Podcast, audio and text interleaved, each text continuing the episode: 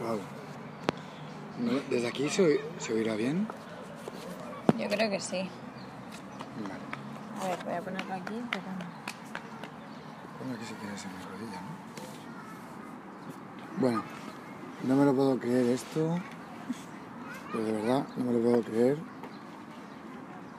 Creo que son tres semanas, Mínimo, sí. cuatro semanas. No sé, un montón de tiempo. Estamos aquí los dos juntitos en Valencia, en el, en, lo que- en el río, ¿no? Iba a decir los viveros. No, es el río.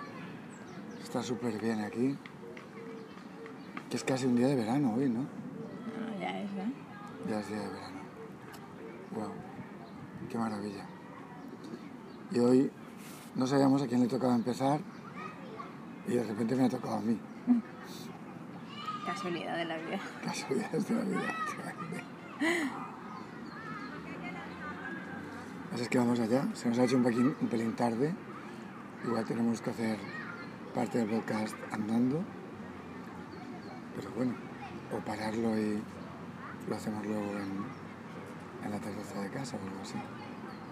Bueno, vamos allá. Sí. Yo seleccioné un poema un poquito raro. Creo que este no lo hemos hecho nunca. Ya, ya empiezo a no tener noción de lo que hemos hecho y lo que no. Aún no los tenemos marcados. Yo por lo menos. ¿Tú te acuerdas de todos? Mm, supongo que no. ¿Los tienes marcados? No. Perfecto.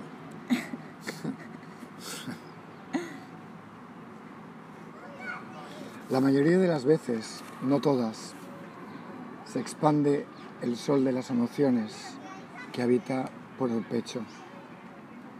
Fisión nuclear. Abrasa y se desenvuelve. Corro detrás del hongo que su expansión produce. Cuando me tambaleo, disparo una mirada canalla y me retracto de la lealtad jurada al mundo. Sin embargo, todo el universo se desliza por una baldosa y yo me absorto de pupilas ebrias para soñarme intangible, invisible, increíble. Y de nuevo juego y juego, aunque, o quizás, porque la muerte. Y no somos uno, sino todos. Que está claro, hombre, que está claro. Me angustio y sonrío con la mirada.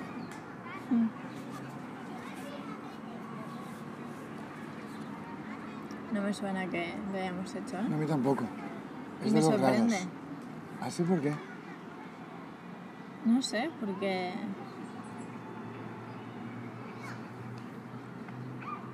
Me gusta, me gusta mucho. Yo es que creo que en el otro libro, este es de- del sonido de colores, pero en el otro, el de, el de La piel de la voluntad, Baila la luna. Sí, Baila la luna. Sí. Eh, los poemas son como más claros, más de la tierra, por decirlo así, ¿no? Ya. Más de lo que uno ve, de lo que uno observa. Hay poemas que no hemos hecho, pero de cuando estuve en el Cairo, de cuando estuve en, en, Estambul. Son poemas también de una hoja, una flor, un pétalo encima de la mesa. Señor Colores creo que tiene ya un movimiento más interno, más de poemas extraños, confusos. eh, no se sabe muy bien dónde empieza y dónde acaba. Y creo que eso nos da un poco de, Cosita. sí, de uy, entrar a ver esto es complicado. Mm, Así que lo voy a volver a leer Sí. y si quieres paramos en algún momento Vale. y me dices algo. Y si no, sigo hasta el final y lo que te parezca me dices. ¿Mm? La mayoría de las veces, no todas,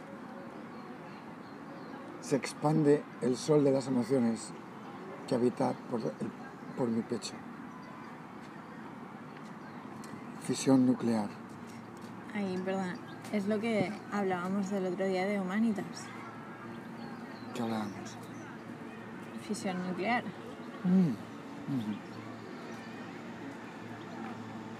Además digo fisión nuclear y no fusión nuclear, porque creo que yo ya tenía la idea de la fisión, significa rotura, significa división, significa eh, corte.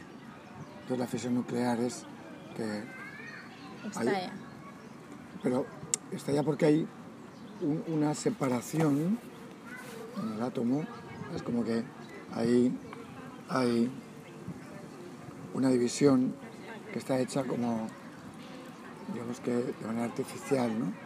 Y ahí genera una energía brutal, porque digamos que eso no se puede dividir, no se puede, a través de la fusión, que es la unión, ¿no?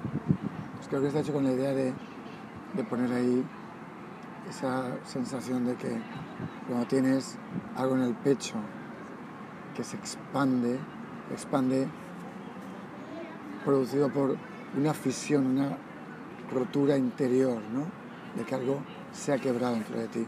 Entonces se produce, fíjate además que ahora viene y dice, abraza y se desenvuelve. Y abraza porque la idea que yo tengo de la fisión nuclear viene producida por las fotos que he visto de cuando tiraron las bombas atómicas. Ya. Entonces ahí eh, la idea de la temperatura abrasadora y se desenvuelve en el sentido de que eh, se expande la, la- la explosión, no explota en un sitio y ahí produce el daño, sino que se expande. Y luego también las fotos que he visto del hongo nuclear. Hongo nuclear porque la foto tiene una forma de champiñón. Ya. ¿sabes? Y eso es un hongo nuclear, ¿no? Entonces, fíjate que luego dice, abraza y se desenvuelve. Corro detrás del hongo que su expansión produce. Mm, Cuando me tambaleo, disparo una mirada canalla y me retracto de la lealtad jurada al miedo. Canalla. Canalla es malvada, pero en un sentido un poco ligero. Un canalla es un tipo que hace pequeñas trampas, que hace que te dice una cosa y te engaña con eso, que eh, digamos que no cumple las normas convencionales de ser majo. Un canalla es lo contrario de un majo. Vale. Cuando te das cuenta, te la, te la ha clavado. Ya. Pero es simpático. Es buen rollo. Es, ¿sabes? Es, es, eh, incluso estás a gusto aún sabiendo que es un canalla. Cuando ya te lo hace a ti, ya te joroba. Y si se lo hace a otro, es. Incluso es divertido. Por ejemplo, el que engaña a su compa, pero de una manera que no, O sea, con una intención malvada, sino... sino porque quiero sobrevivir o quiero aprovecharme de esta situación o quiero que me vaya bien a mí, entonces me aprovecho de ti, te uso, te utilizo. Sí, pero no te uso, te utilizo como voy a hacer que tu vida sea un infierno, sino no, tú sabes algo que a mí me interesa, me hago el simpático y, y luego eh, aprovecho eso para mi beneficio, es un canalla. ¿eh? Pero creo que sobre todo un canalla está visto aquí como alguien desleal, alguien del que no te puedes fiar, alguien que se salta las normas siempre por sistema y dice y hace que no, pero se las salta. Más que nada sería esto. Una mirada canalla tiene esa parte simpática, divertida, pero también esa mirada de seductor, que es un poco eh, te seduzco y sabiendo que te estoy seduciendo, Ya. sabiendo que eh, esto sería una mirada canalla, una mirada en la que te seduzco sabiendo que te estoy seduciendo, sabiendo que te estoy poniendo en la situación de que hagas algo que a lo mejor no es lo convencional o lo que la ley dice. Ujú. Sí, pues a lo mejor que te saltes alguna norma. Eh, Ese es el punto de los canallas guapos, ¿no? Que de repente están haciendo cosas que tú nunca harías porque hay que ser bueno y, y de repente el canalla te ayuda a que te saltes eso. Es la parte simpática, incluso interesante. Ya. El tema es cuando eso se convierte en algo que a ti te, de verdad te, te, te hiere. Ya. Pero un canalla es el que, pues anda, esto yo no lo hubiera hecho en la vida. Eh, ¿sabes? Y, de repente lo hace, ¿no? Ujú. Y, mm, Y a ver, ¿puedes repetir esa frase? sí, y me retracto de la lealtad jurada al miedo. Lo de antes. Sí, sí. Fisión nuclear abraza y se desenvuelve. Corro detrás del hongo que su expansión produce. Cuando me tambaleo, disparo una mirada canalla y me retracto de la lealtad jurada al miedo.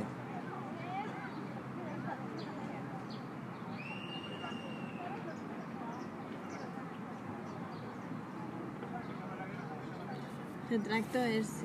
Me quito, Sí, mi retracto es me retiro. Si yo te había dicho que íbamos a ser, que iba a ser fiel a ti para siempre, me retracto. Es decir, digo ahora que no.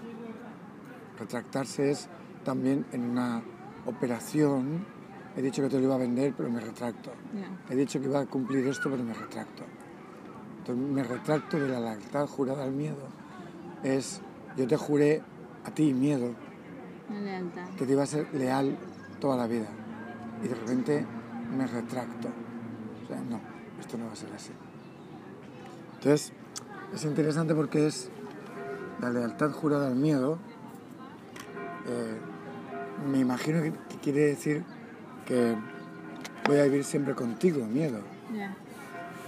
No que te voy a escuchar, sino voy a vivir contigo, voy a ser leal a ti, es decir, no me voy a... Sumergido, ¿no? Al miedo.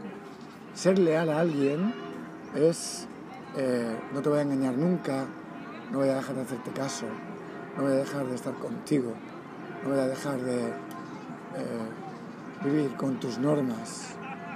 Eh, siempre te voy a preferir a ti por encima de otros. En una duda te elijo a ti. Esto es la lealtad. Entonces, la lealtad jurada al miedo creo que quiere decir la lealtad de que voy a estar siempre contigo, te voy a elegir a ti, voy a ser tu fiel compañero, eh, no te voy a abandonar, voy a seguir tus normas, etcétera, etcétera. Entonces, de alguna manera es, eh, te abandono alguna manera es eh, eh,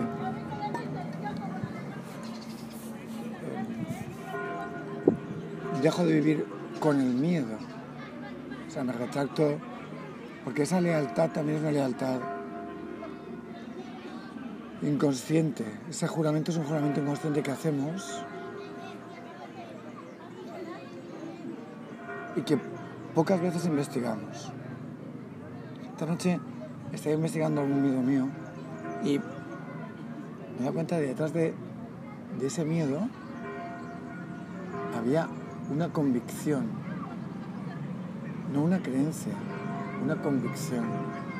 Y me dado por pensar que en realidad lo gordo no son las creencias sino las convicciones. O sea, una creencia sería como una un pensamiento en el que tú llegas a un punto en el que crees que cierta forma de actuar, cierta forma de estar, cierta forma de hacer, cierta forma de ver, es así. Pero la convicción creo que tiene un punto de Inconsciencia de que no hay vuelta de hoja o algo así. De que Sí, sí, dime, dime. está como tan en los fundamentos de uno Mm, que uno no se da ni cuenta de que los tiene. Las convicciones. Sí, y esos fundamentos. Que con esas bases se construye todo, todo el personaje, ¿no? Algo así. Sí, sí, sí, no, no. Y además, de alguna manera, la convicción tiene un punto de fe que no tiene la, la creencia. Ah, vale. ¿Puedes dar el ejemplo de tu convicción? Sí, la convicción de que lo que yo hago en mi trabajo eh, es humo, Ah, de que ahí no hay ninguna base de verdad, eh, ninguna base de verdad que sostenga eso. Entonces, la creencia puede decir, eh, Más Por ejemplo. racional, ¿no? La creencia. sí, eh, por ejemplo, la creencia sería a lo mejor si no eres psicólogo, si no tienes un, un método, si no tienes, si no sigues a alguien que ya ha visto esto, si no eh, tienes tu consulta, si no tienes eh, el aval social, no tienes a veces un título, a veces una un grupo que te apoya, ¿sabes?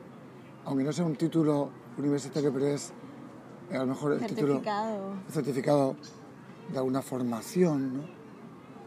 Si además no tienes claro para qué y cómo, para curar, para eh, solventar problemas, Mm, para decir cómo mejor vivir, porque yo lo sé.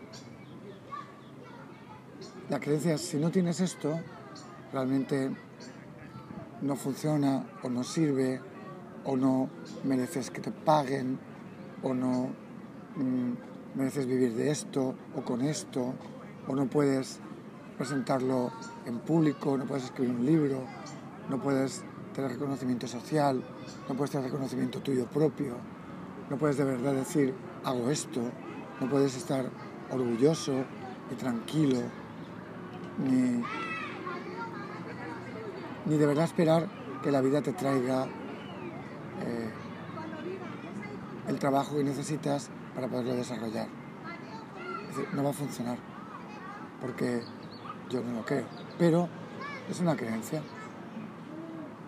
La convicción yo creo que es cuando te pones a hacerlo y se activa esa creencia y entonces tiene ese punto de fe de que yo lo estoy comprobando por mí mismo, ese punto de conciencia inconsciente, que sabes algo pero no sabes, y ese- esa inconsciencia que te va mermando, te va, te va como corroyendo, te va quitando eh, la convicción contraria de que esto funciona, de que esto va, de que esto...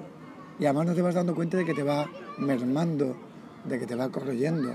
No te vas dando cuenta, te crees que las cosas no van, o que no te vas dando cuenta que es que tú vas desoyéndote, vas desprendiéndote de la convicción que tenías de que esto funcionaba, de que esto estaba basado en tu experiencia, en tus conocimientos, en lo que tú sabes, en tus reflexiones, en tus visiones, en tus sueños, etcétera, etcétera. Entonces eh, se va como vaciando de eso y se va llenando de la convicción de que a dónde voy yo, soy un impostor, un falso, humo, aquí no hay nada, eh, cómo voy a decir en voz alta, cómo va a venir alguien. Se empieza a vaciar de sentido y de contenido lo que haces, por lo tanto te aburres, el otro lo nota, tú también, aún se hace más humo, más inútil, se va quedando una bola enorme. Y tú puedes ir a buscar la creencia, pero en la creencia no vas a encontrar lo que te pasa, porque lo que te pasa está en la convicción. Entonces la creencia, puedes decir, bueno, esto no es verdad, esto no es así, pero la convicción está como una garrapata enganchada a tu estómago. Y está ahí en silencio, no se mueve, no habla, no dice nada. Yo no sé cómo lo he visto esta noche, es como un milagro. Así como, creo que ha sido por mirar el miedo, ¿sabes? Por, por mirar el miedo a, wow, eh, el, el, si el trabajo no va, ¿qué está pasando, no? Entonces, eh, de repente ver el miedo y decir, miro el miedo y yo estoy aquí. Y creo que detrás he podido ver esa convicción de, de ¿tú a dónde vas? Ah, pero tú, ¿qué te crees? Que encima esto te va a dar dinero, esto va a ser que va a venir la gente. Claro, me he dado cuenta que no puede venir nadie sin una convicción profunda. Y de repente empezaba a crecer la convicción contraria, ¿no? La convicción de que no, no, esto está basado en algo que tiene sentido. Esto está basado en la teoría del discurso, en la semiótica, esto está basado en, más que en la narración, en el discurso y en el análisis del discurso, en la, en la captación, la aprehensión del discurso y ver ahí todo lo que está, que hay, que hay gaps, ¿no? que hay algo que no funciona y que eso está eh, deslizando, evidenciando que tu convicción te está engañando y que tu convicción te gobierna y te guía y que tu discurso está mal elaborado que tu discurso no es cierto y que tu discurso te gobierna y que tu discurso, que parece que tiene todo controlado, no controla. Y desde ahí, desde ahí, la convicción de que entonces te puedo presentar muchas nuevas perspectivas. Y también ahí me ha venido conversar ese río, ¿no? Porque también yo parece que agradezco a quien viene, ¿no? En vez de darme cuenta de que eso es un lugar de, de poder ver para todo el que llega. Claro. Un regalo para los demás. Y para mí mismo. Para todos que participan. Claro. Pero también ahí la convicción no estaba esa, estaba la convicción contraria de, claro, yo hago esto y esto, ¿sabes?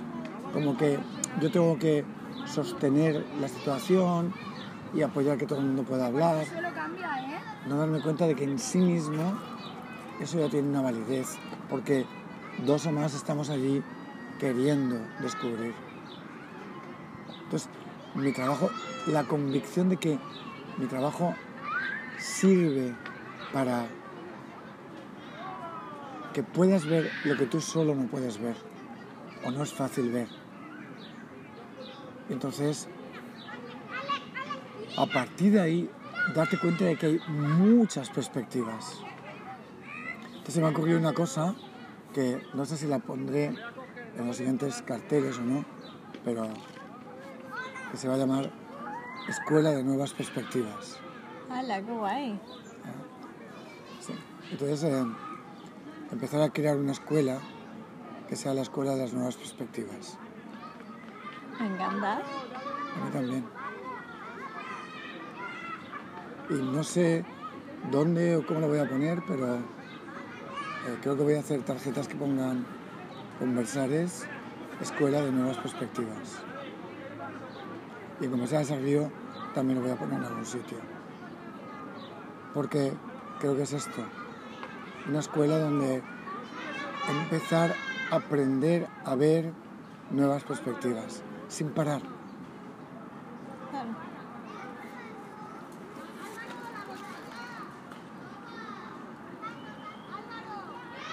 Sin embargo, todo el universo se desliza por una baldosa. ¿Una baldosa sabe lo que es? Sí, lo de la cocina. Mm. Una baldosa es como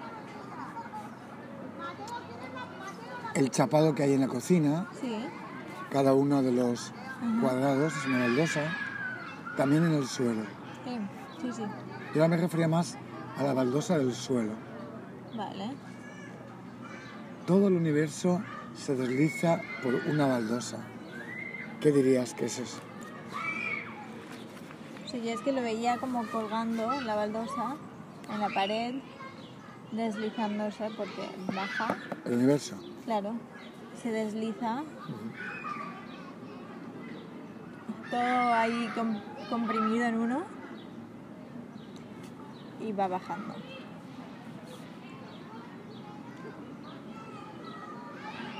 Para mí, Sí. el sentido que tiene es, se desliza por una baldosa es, aunque lo que dices tú me parece que tiene más sentido, pero se desliza por una baldosa es como que está todo en una baldosa. Sí, Y digamos que empieza como si fuera una gotita de líquido, ¿no? Que empieza a deslizarse muy lentamente por la baldosa y va cayendo, ¿no? Muy lento. Pero está, la magia es que todo el universo se está deslizando por una baldosa. ya, Entonces es como, está todo en uno. Como antes ha dicho la expansión. Ya. Ahora es como lo contrario, ¿no? La pura concreción, ¿no? Eh, lo, lo- lo- lo brutalmente compacto, ¿no? Pero al mismo tiempo que se puede deslizar.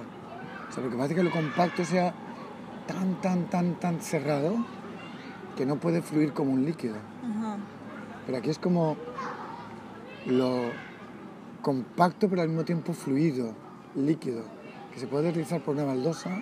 Está todo el universo ahí, fluyendo todo el universo por una baldosa. Es algo imposible, pero Sí, sí. al mismo tiempo algo que remite... Yo, yo en, en este poema y en algunos de este estilo, todo el rato creo que me sitúo en lo imposible. Por eso hay tanta gente que los intenta entender y se desespera. Claro, porque lo que yo intento también es romper la lógica, la mía primera de todas. Yo tampoco entiendo. Entonces, romper la lógica implica vivir en lo que creemos que es imposible. Por lo tanto, salirte de tu sistema de creencias. Entonces, el universo ya no sabemos lo que es. Pues imagínate el universo concentrado en una baldosa y fluyendo.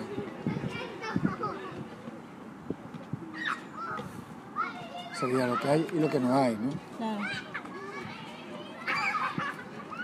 Y yo me absorto de pupilas ebrias. Las pupilas, las pupilas sabes lo que son, ¿no? Sí. Ebrias son borrachas. Ah, Cuando tú te emborrachas, las pupilas, sobre todo también cuando tomas hachís, ¿no?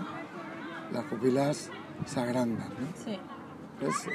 Pupilas ebrias son pupilas de alguien que está borracho. Y mi absorto es cómo me puedo quedar de Absorbido. no, Como- empanado. Absorto es alguien que está con la boca abierta, mirando algo fijamente, que es una cosa que cuando yo hacía de pequeño, a lo mejor en medio de la comida, a mi madre le entraba mucho miedo.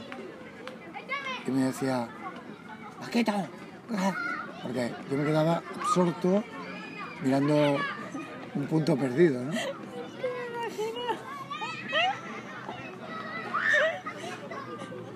Me te imagino total. Y si mi madre ya pensaba que estaba de normal empanado, pues no te quiero contar cuando veía que de verdad estaba empanado con el tenedor a punto de entrar en la boca y mirando al infinito con la mirada perdida, claro, que es lo que da miedo. No tienes la mirada fijada en algo. Entonces, me absorto, eso no existe en castellano, no, no te puedes absortar. Absorto es un adjetivo. Entonces, eh, me absorto, me lo he inventado para intentar decir, estoy ahí con, con las pupilas ebrias, es decir, estoy ahí mirando con la boca abierta y las pupilas dilatadas de- para intentar ver y entender. Y para soñarme intangible, invisible, increíble. Y de nuevo, juego y juego. Para soñarme intangible, soñarme que no me pueden tocar, invisible que no me pueden ver, increíble que no me pueden creer. Ni Harry Potter se puede imaginar esto. Porque cuando llevaba la capa de invisibilidad lo podían tocar y se lo podían creer. No sé muy bien esto de qué va, pero tiene que ver algo con, con que puedo mirar lo que está oculto con ese universo que se realiza por una baldosa que yo soy parte de él y al mismo tiempo lo miro y me quedo con la boca abierta porque no entiendo nada y no sé nada. Y al mismo tiempo me desaparezco como yo.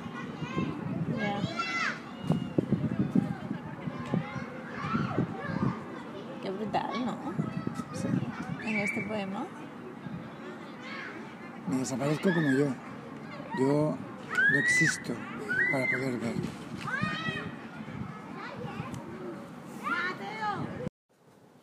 Y de nuevo juego y juego, aunque o quizás porque la muerte, y no somos uno, sino todos.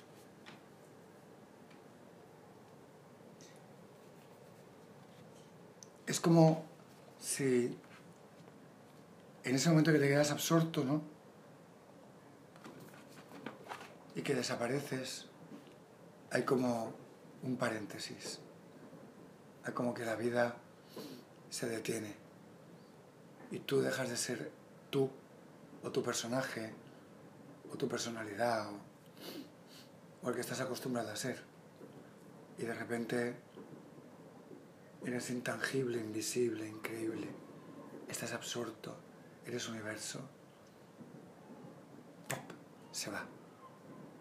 Y vuelves a... Y de nuevo juego y juego. No sé muy bien cómo, pero... Y de nuevo juego y juego. Pero, dice, y de nuevo juego y juego, aunque, o quizás, porque la muerte. Este, este, este verso me, me- me gusta mucho porque no tiene sentido. Pero si lo lees desde el no sentido, sería como, aunque está la muerte ahí y el juego, cuidadín. De repente se acaba el juego porque tengo miedo o porque puedo morirme. O... Y también aparece, o quizás la muerte. Quizás la muerte también es como... Quizás la muerte me ayuda a jugar. Es como que en, la misma, en el mismo verso, en la misma construcción lingüística, están simultáneamente lo que la muerte te paraliza, aunque la muerte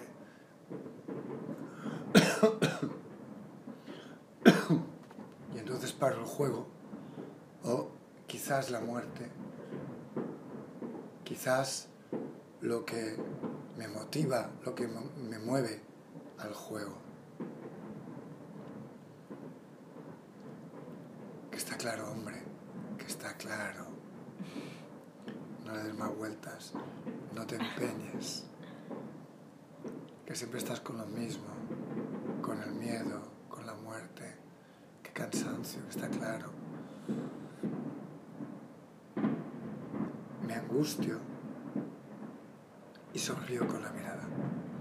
Esto, ahora tú me dirás, pero es algo que también me interesa mucho porque es como la dualidad continuamente en uno, ¿no? De una manera simultánea. Me angustio y sonrío con la mirada, es decir, aunque la muerte, quizás la muerte, es la, la dualidad simultánea, constante de, wow, me entra miedo y ese mismo miedo me está dando la fuerza de cuando en ese instante en que no lo tengo, de repente tengo una vitalidad tremenda. Juego dialéctico constante de oposición y creación de algo nuevo constantemente. El me pongo aquí todo intelectual y de repente la otra parte que dice que está claro, hombre, que está claro. No seas tan trascendental, ¿no? No seas tan, tan dándole vueltas. Venga, la vida, lo fácil, lo sencillo. Es, es todo el rato ahí, ¿sabes? Y me sonrío con la mirada, con la mirada. Y aquí esto tiene que hacerte un pequeño homenaje a ti, porque una vez, creo que sabes lo que te voy a decir, fuimos a, a un restaurante y te dije, mira a esta chica la camarera, me parece, tenías como Ah, sí. 13 o 14 años. Chesam, ¿no? Sí, sí. Y te dije, me parece muy guapa, pero algo falla. Y me dijiste, es que solo se ríe con la boca. Sí. Que me quedé impactado de cómo podías haber visto aquello. Y yo llevaba tiempo pensando qué era y no sabía qué era. No sabía qué era. Y de repente era la mirada. La mirada no está sonriendo. No es cierta esa sonrisa. Esa sonrisa impostada. Sí. Entonces, no funciona. Y me sorprendió tanto que tú te dieras cuenta como que yo no me diera cuenta. ¿Cuántas cosas nos perdemos? ¿no? No, no, no, no sabemos, no vemos, no, no, yo por lo menos, ¿no? Eh, cuando tengo reflexiones así como esta noche, Mm. de repente me doy cuenta lo, lo zote y lo zopenco que soy que, creo que veo y no veo nada. O veo una cosa de una manera bastante profunda, no mucho, pero bastante, y, y todo lo demás no lo veo ni, ni superficialmente. Entonces es como un desconcierto y un, y un desequilibrio muy grandes. Y a mí esto me, me hace ir por la vida como de manera costosa a veces, porque de repente no veo algo que, que me está afectando profundamente que es obvio. Y en cambio veo cosas de otras personas, eh, en una conversación, que son como, wow. Entonces es, un desequilibrio muy grande. ¿A ti también te pasa? Sí, sí. Claro. Pero tampoco sé hasta qué punto soy consciente de ese, de ese equilibrio. Y como...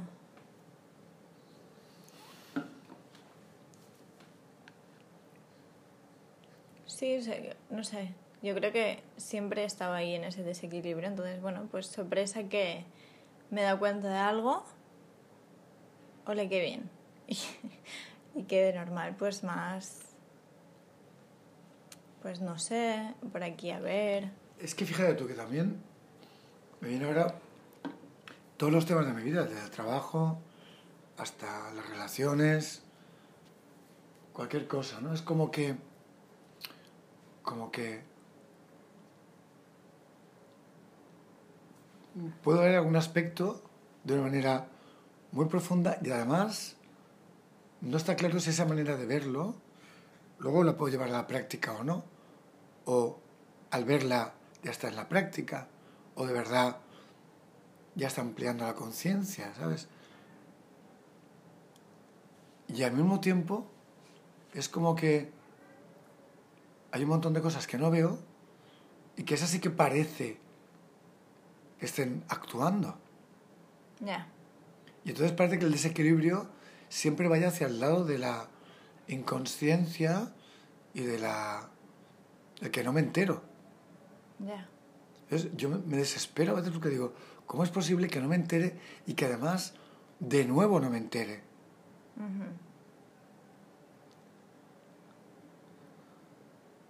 Y entonces tienes situaciones que es que te parecen absurdas ya, o sea, ya no es que te parezca que cansancio, ¿no? Que se repite, es que me parece absurdo. ¿Cómo, cómo es posible que no vea yo esto, no? O esto de, del trabajo que estaba hablando yo hoy, ¿no?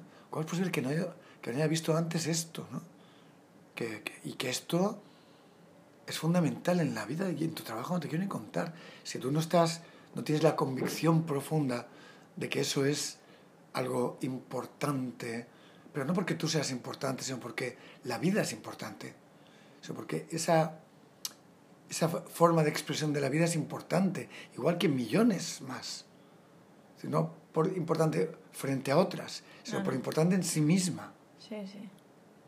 Si no estás convencido de esto, no tienes esa convicción, eh, claro, no, no, no, no, no puedes estar haciéndolo bien. No puedes estar ni siquiera transmitiéndolo de una manera, digamos, inconsciente a los otros, a la vida, que tú estás haciendo eso bien y que lo quieres hacer y que estás encantado de hacerlo y por lo tanto no hay fluir de la vida. Entonces, a veces me sorprende de cómo esto no lo estoy viendo, cuando es tan obvio, tan evidente, ¿no? Y al mismo tiempo luego en el poema digo que está claro, hombre, que está claro. O sea, no me canses, no me des la paliza, ya estamos otra vez, ya está claro. Porque pareciera que, que, que está todo muy claro, ¿no? No, no sé, esto, no sé si me explico bien. Sí, sí. Y no sé si.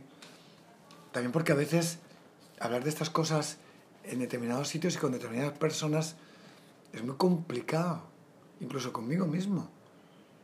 ¿Sabes? Porque parece que esto realmente no tenga nada que ver con la vida cotidiana, que esto sean teorías o, o algo abstracto, ¿no?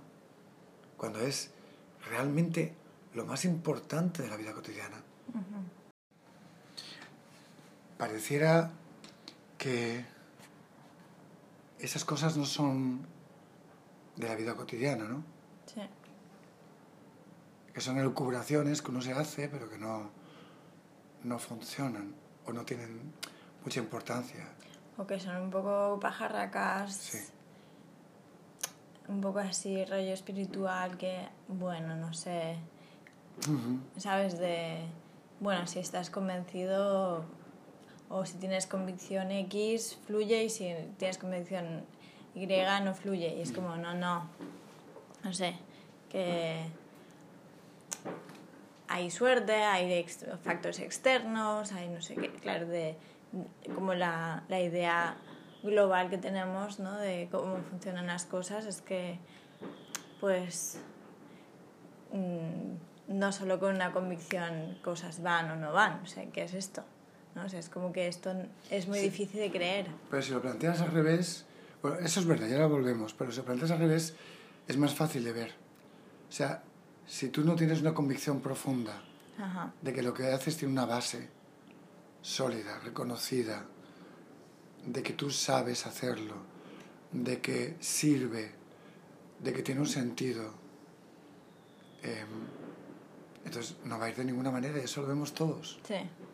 Eso sí Pero- que lo vemos. Eso sí, pero que solo con eso, con el al revés, una convicción de que todo Mm. súper sólida y et- etcétera, que solo con eso ya, ya todo va. Sí, porque estamos profundamente desconectados de la vida Sí, y por mucho que digamos, no, no nos creemos que la vida es conciencia y que la conciencia organiza, escucha, está. que es una inteligencia superior. No, no, No. lo creemos. De ninguna manera. No, no.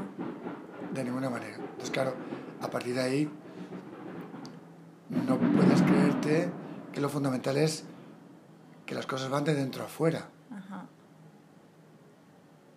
Porque lo que crees es que lo que cuenta es que lo que tú haces fuera tenga una construcción que por sí misma sí que lo valida. Por ejemplo, si tú haces marketing, lo que tú hagas va a funcionar. Claro. Aunque, aunque hagas algo que sea Mucho humo. Total, todo humo, Sí. va a funcionar. Estamos convencidos. Porque además también entendemos que funcionar es que tenga éxito o que dé dinero. Sí. que venda, por ejemplo. Y funcionar no es eso. Lo cual no quiere decir que no tenga éxito y que no dé dinero. Claro. Pero cuando lo aislamos solo así, de repente creemos que, claro, funciona no dependiendo de esto. Porque la publicidad funciona. Claro, la, la publicidad y el marketing también tienen muchos otros elementos.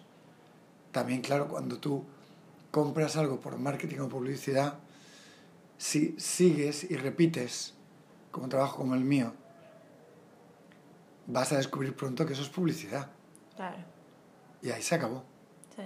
Entonces, también el marketing y la publicidad muchas veces está basado en compra una vez y déjalo estar, o compra varias veces esto, pero porque no tienes otra posibilidad. Sí. Y ahí también entra el tema del dinero, que es muy importante, que no quería dejar de lado, porque también esta mañana estaba pensando que cuando tú tienes esa convicción de que lo que haces tiene una base, tiene un sentido, tiene una utilidad, tiene una aportación al mundo, tiene eh, una excelencia en cómo lo haces,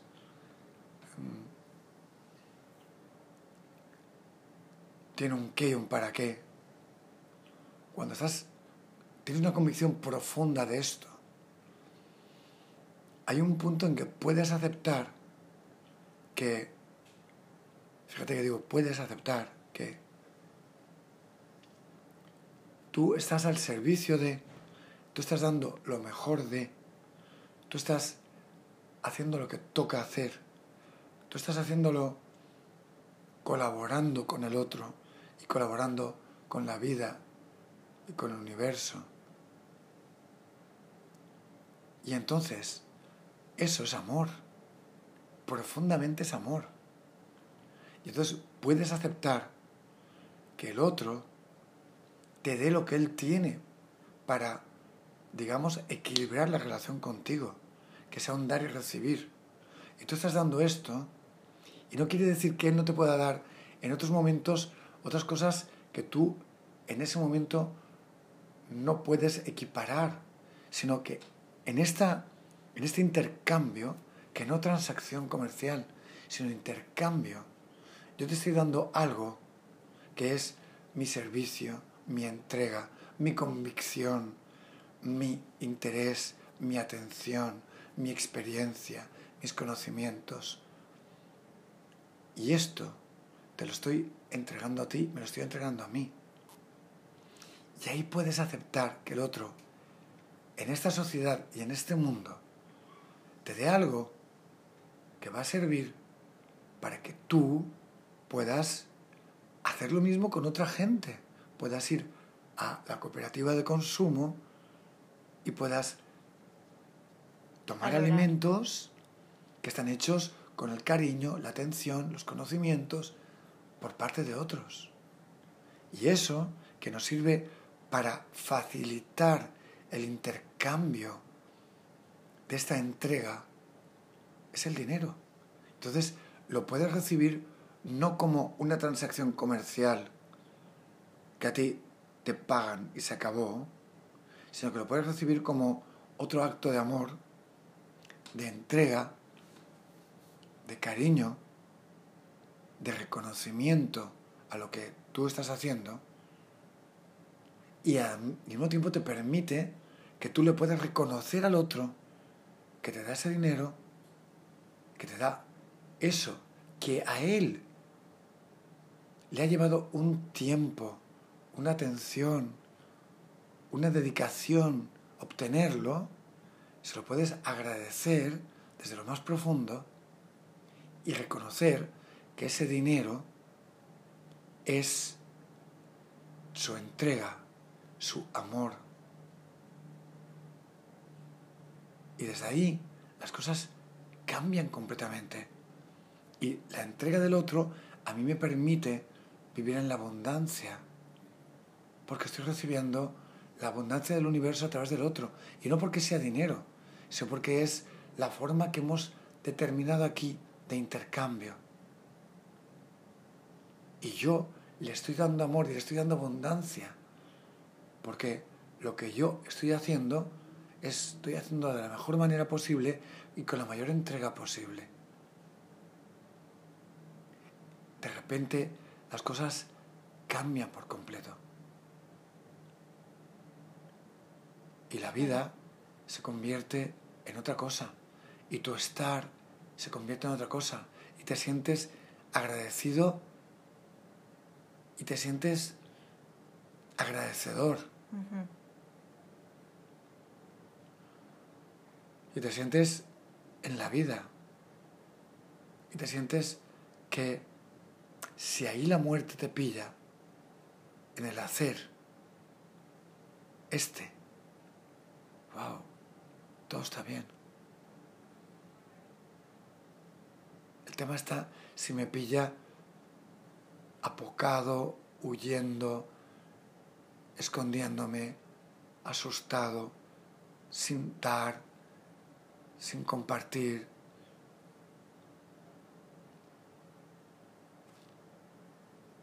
Y estoy súper de acuerdo, pero ¿puedes explicar por qué? ¿Por qué qué? Porque cuando la muerte te pilla en el dar, no es un problema. Ah, qué bonita la pregunta, como me gusta. Porque de repente me transformo, Adi. Cuando estoy en no creo, no doy lo excelente, me estoy separando continuamente cada vez más del universo y de la vida. Y entonces cada vez el miedo me domina más, el sinsentido me domina más, el apocamiento, el no valgo, no tengo sentido, hay un vacío, no tiene sentido la vida, más miedo, más apocamiento, más me hago un ovillo, más estoy deseando que no llegue la muerte, porque si llega, ¿qué sentido tiene todo esto? Cuando empiezas a dar, a crear, a estar aquí, admitiendo todo lo que hemos dicho, de repente estás cada vez más en la vida, estás cada vez más en el otro y estás cada vez más en ti, cada vez estás más cerca de unirte con la vida. Y ahí la muerte es parte de la vida. Es solamente una circunstancia más de la vida. Estoy dando y estoy dando y estoy dando y de repente me doy por entero en la muerte. Ahí hay una perspectiva completamente diferente. Y aquí no hay palabras, aquí no hay recetas espirituales, aquí no hay sentidos de libros que he leído. Aquí solamente estás tú dando, creando, vaciándote, entregándote a la vida. Y ahí la fusión es total. O por lo menos vas en esa dirección.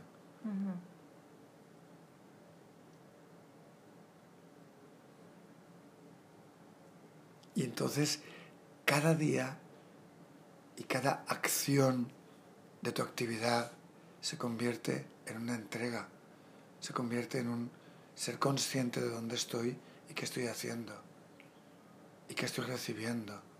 Y ahí puedes ganar mucho dinero o poco dinero. Pero todo lo que llega es algo que puedes agradecer y recibir.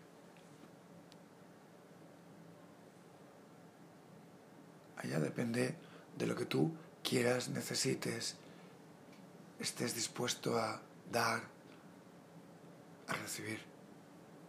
Claro.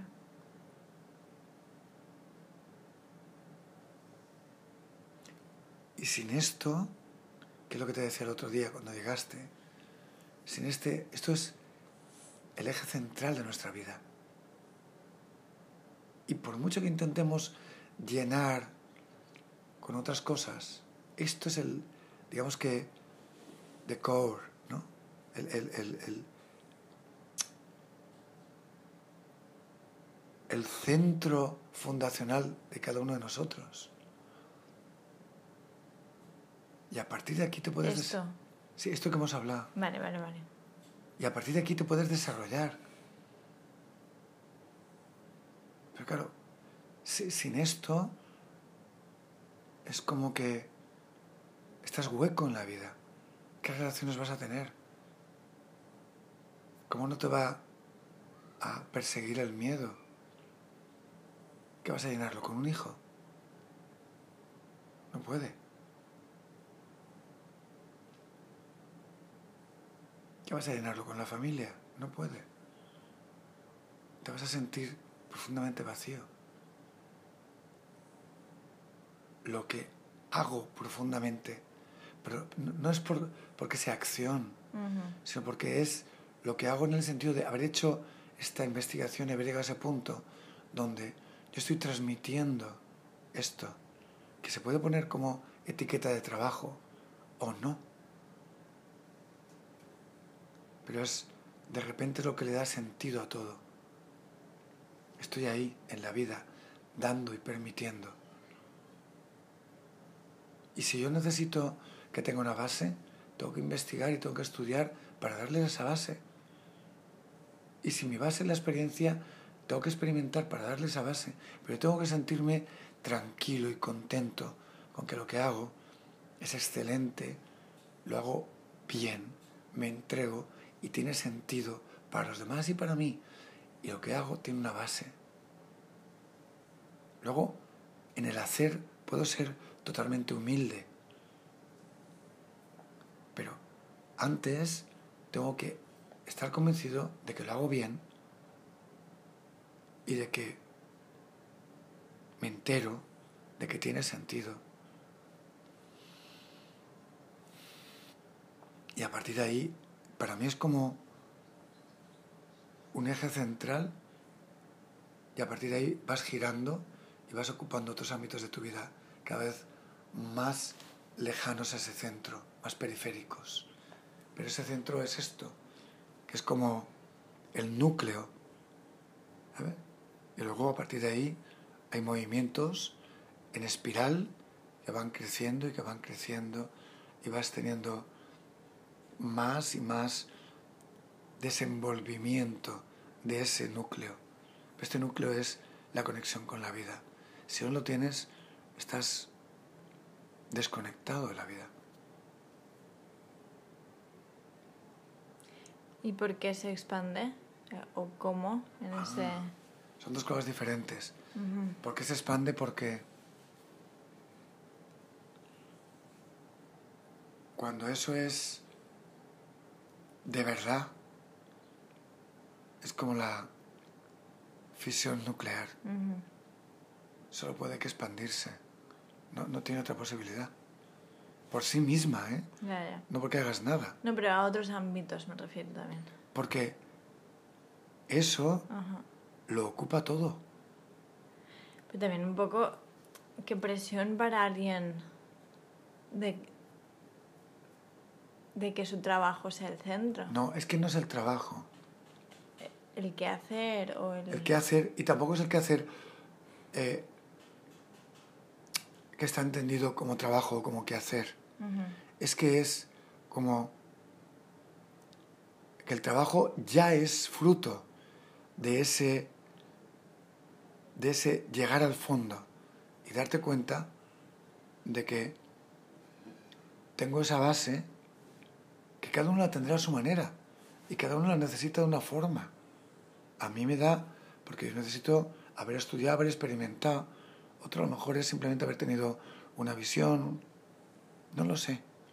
Pero eso que hace que tú te des cuenta de que tu quehacer, tu estar, tiene una base y un sentido. Y que eso, esa base y ese sentido está profundamente unido a la vida.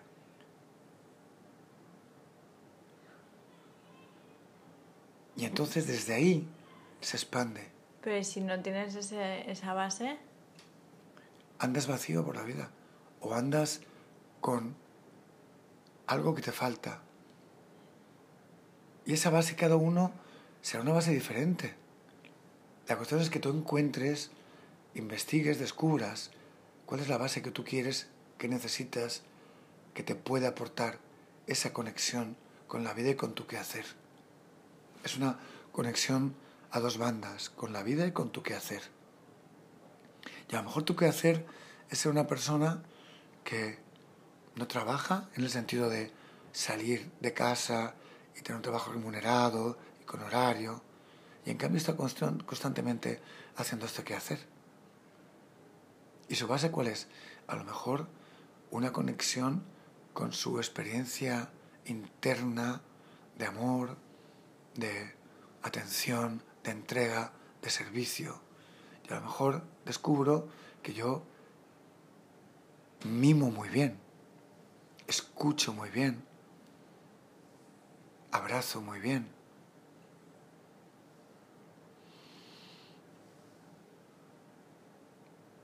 Me fundo emocionalmente muy bien. No, no tengo ni idea. Y desde ahí se expande a todo. Porque desde ahí las relaciones tienen sentido. Desde ahí no busco algo que me llene y que me cubra eso. Desde ahí la muerte es otro, otro tema completamente diferente. Desde ahí la casa es otro tema completamente diferente, donde vivo, donde habito. Desde ahí todo se va abriendo. Ujú. Ya.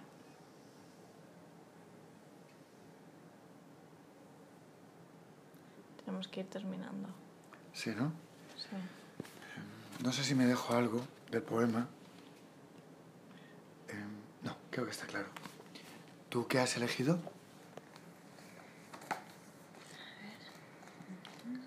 De bailar a la luna. ¿Puedes leer tú? Claro, lo puedo leer yo. Me encanta. ¿Es este? Vale. Creo que va, o sea, sigue después. Sí, sigue, sigue. Vale, vale. Cruza el miedo como una onda blanda. Se instala en algún punto y vive feliz. Atravieso la calle y siento el miedo feliz. Me descubro cacareando amapolas de invierno. No existen, no existo. Pero mi miedo es feliz. Decido dar un paso al frente, frente a frente, con mi miedo, que es feliz. Miro esos ojos brillantes de fiebre, febril. Me asusta. Se ríe, se asusta de mí. Me miro en su espejo y siento una cobardía serena, también feliz. Deslizo una moneda para pagar el té que me acompaño junto al miedo, feliz.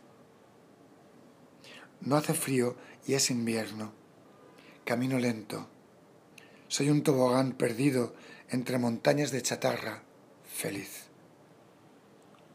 Me sumerjo en el agua, fresca, y el cuerpo se estira elástico. Hay un guirigay dentro de mí.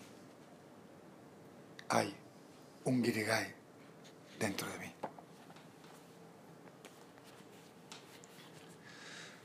¿Quieres añadir algo?